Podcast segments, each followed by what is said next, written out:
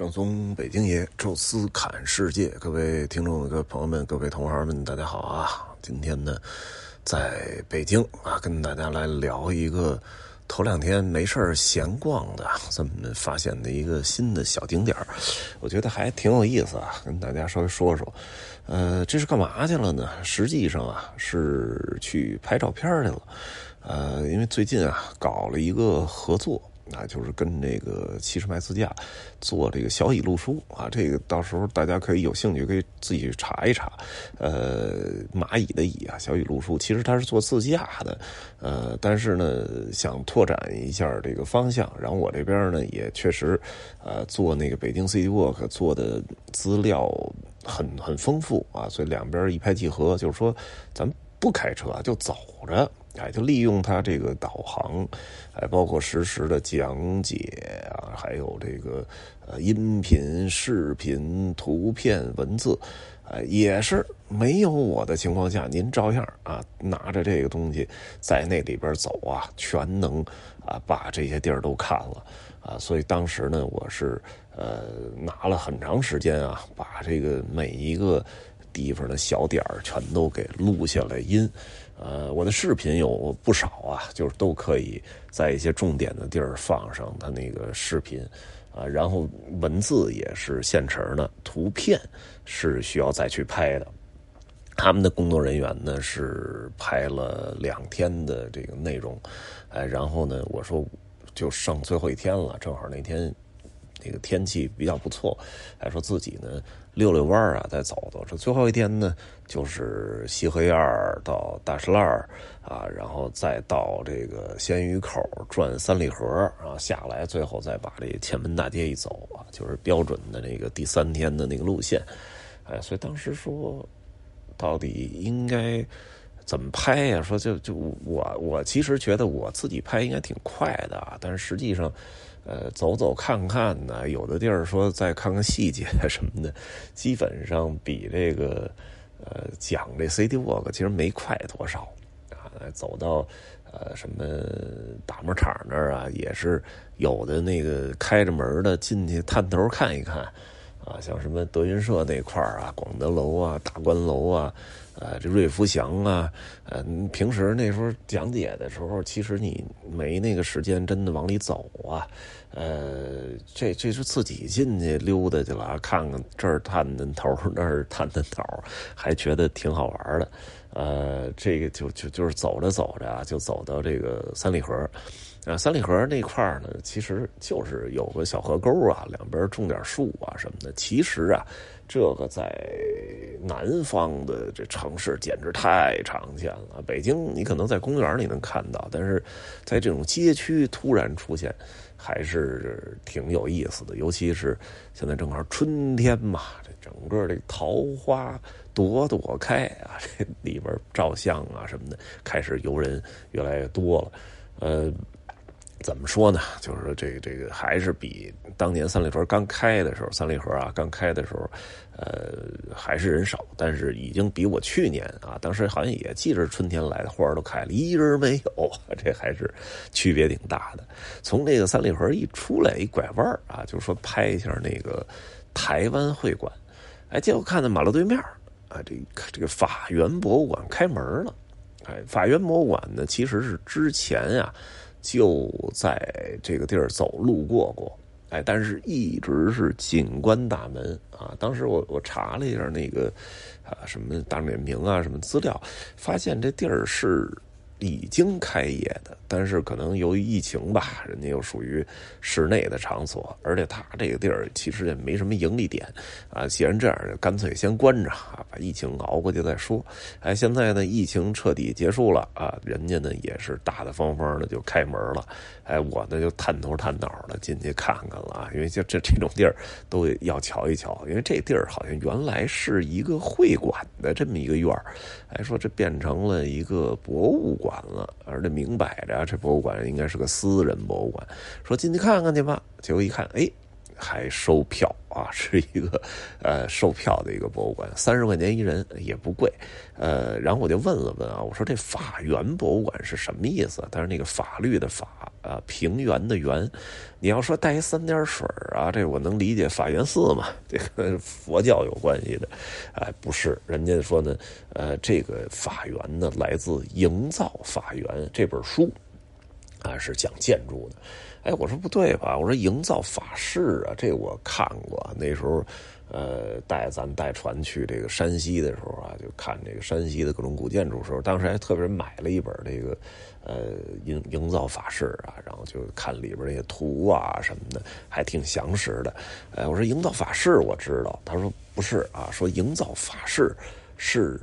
呃。做那些大建筑的啊，就什么什么宫殿呐、楼阁呀、庙宇呀，包括这些皇宫啊、豪门大宅呀，那些是营造法式，而且那个是宋朝的书。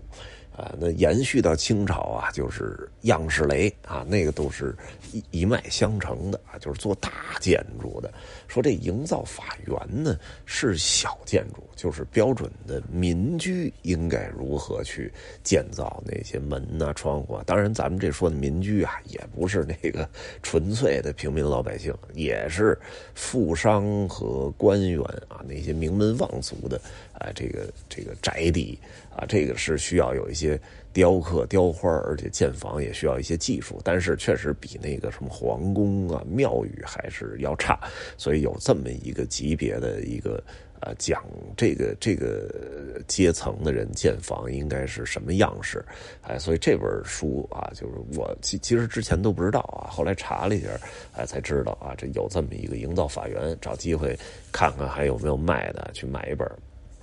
那这个博物馆呢，实际上也是一个建筑师啊的拥有者，啊叫朱小弟啊，那个小呢是大小的小弟呢是地方的地，哎，这位呢是好像北京设计院建筑设计院的院长啊，咱也不知道这这个企业是。国企啊，还是 私企？哎，反正是一个一个名人啊，在国内的建筑界也是有一号。呃，他呢，我看了一下他的代表作品啊，一个就是在那个西大门厂有一个那个叫民治研究所那院是他给设计的啊，但是那那大门紧闭，你从来进不去。还有什么呢？就是跟这个右键系列啊，这这应该我们说那个呃什么右键右键敦煌。又见五台山啊，这两个大的剧场啊，也是那种露天实景演出，也也需要那个那种设计感的剧场啊。这两个剧场也是他给设计的，当然还有一些其他的啊。这个有些因为我没没看到过啊，就就不提了啊。反正也是一个呃建筑界的国内建筑界的名人啊。他呢也特别喜欢古建筑，哎，估计是走到哪儿啊都去收这些呃东西啊。但是因为他这个。那古建筑整个的这你你没法弄啊，就是也搬不走，而且那种属于那种更高价值的保护的文物了。哎，但是呢，有些这个民房啊，拆旧盖新啊，就会把自己老房子的一些构件给拆下来，就给卖掉。有人说为什么就不添点新的，就把这个呃旧的也能保留下来？他那个旧的吧，其实那些雕花啊什么的做的。挺细的，你要说想弄新的吧，普通的估计还雕不了。你想做这个跟它对称一模一样的，你找那个专门的那个木工师傅，那给你雕出一这东西来，咱们不算料，可能就上千了。这个对于普通的那些民居的拥有者，那还不如干脆咱换个简洁一点的，把这个直接卖掉了。这卖个几千块钱，哎，没准这个这个新房的这个这个钱都都有了，哎，所以就有有这个收的啊，也有卖的啊。所以他呢，可能就是呃，不知道是一手还是二手啊，收了很多，其实都是各种各样的建筑构件啊，有这个大一点的，有这个。呃，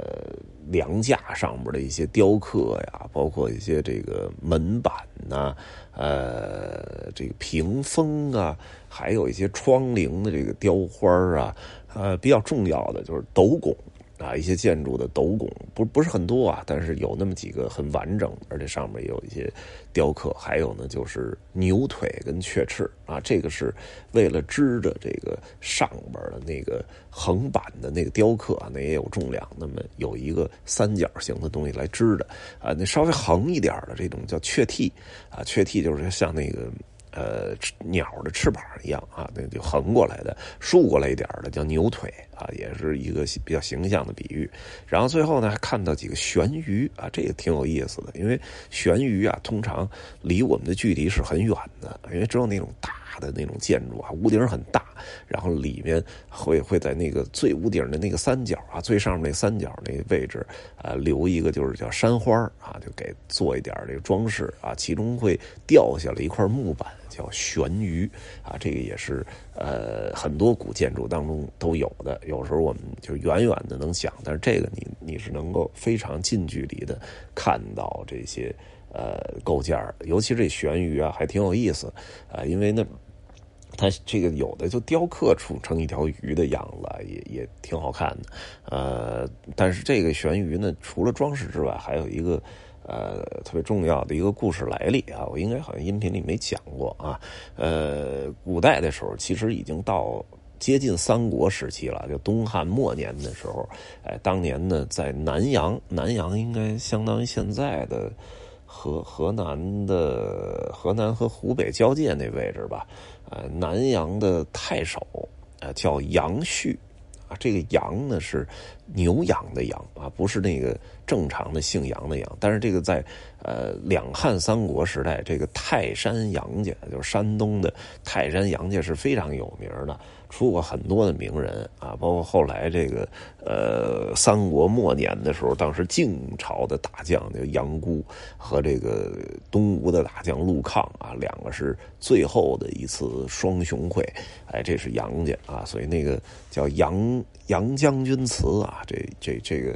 就是《神雕侠侣》里那个，还是《射雕英雄传》里边那那就是来自于这个，啊，当当时呢是这个泰山杨氏有一位呢在南阳出任太守，叫杨旭啊，旭是那个继续的旭，啊，那么他呢呃比较廉洁奉公，哎，但是刚到的时候啊，别人不知道。啊，南阳那个地区呢，习惯啊，就是要送上官一些礼物啊，所以他手下的这些吏员呀什么的，想尽办法说看看，呃，太守喜欢什么呀？结果一看太太守挺喜欢吃鱼的啊，结果有一次啊，这个吏员呃赶上一节日，就拎了两条鱼给他送过去了。哎，这杨旭呢也没说话，乐呵呵的就收了啊。结果他以为，哎，这个太守估计也是这个。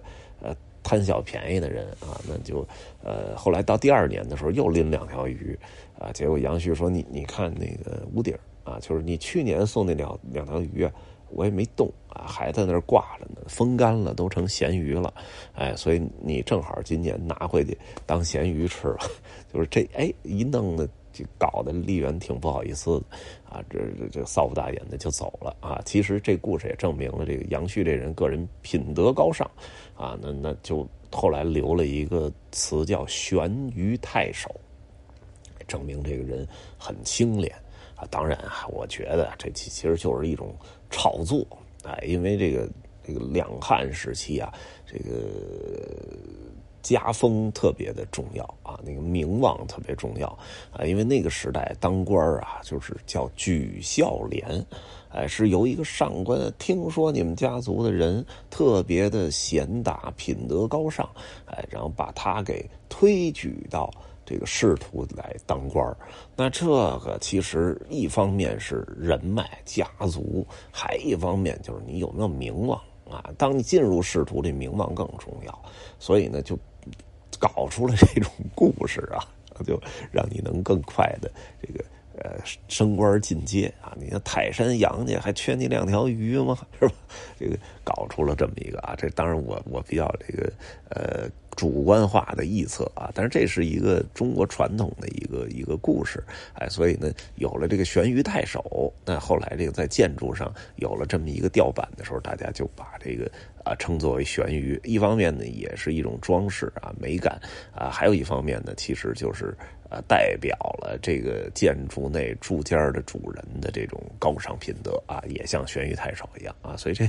还是一个小故事啊。那这这个博物馆啊，其实真的挺小的，里边呢就是一间半的屋子，哎，能够放的建筑构件啊，我数了数，加起来就是百八十件啊，大大小小的摆在那里，当然。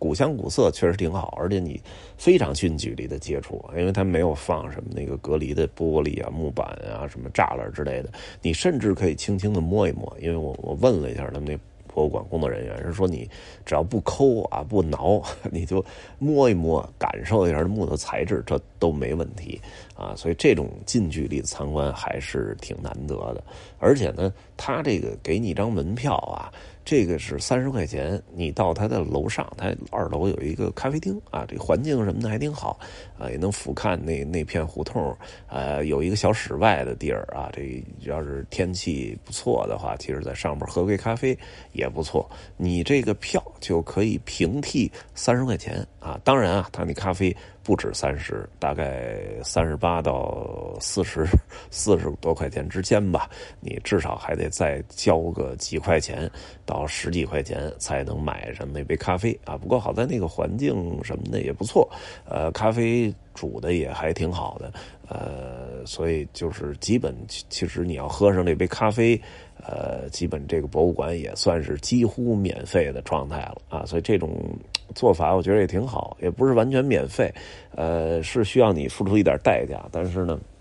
总体啊一一一折换呢，啊，跟免费也差不太多啊，所以我觉得还呃挺聪明啊，而且这个喜欢古建筑的啊，其实可以推荐一下啊，有机会你路过前门的时候，其实也也。花费不了多长时间，就在这个，呃，鲜鱼口往南边一点儿啊，离那个台湾会馆刘老根大舞台啊，跟他呃，就算是马路对面啊，那么一个位置啊，可以去瞧一瞧啊。那这一期呢就说到这儿，有什么想说的，欢迎大家在音频下面留言，也欢迎大家加入听众群讨论交流。微信搜索“宙斯”微信号这六字汉语拼全拼，加入之后会邀请您进群，也欢迎大家关注我们的喜马拉雅的另外一个音频节目《宙斯》。看欧洲啊，这一期就说到这儿，咱们下期再见。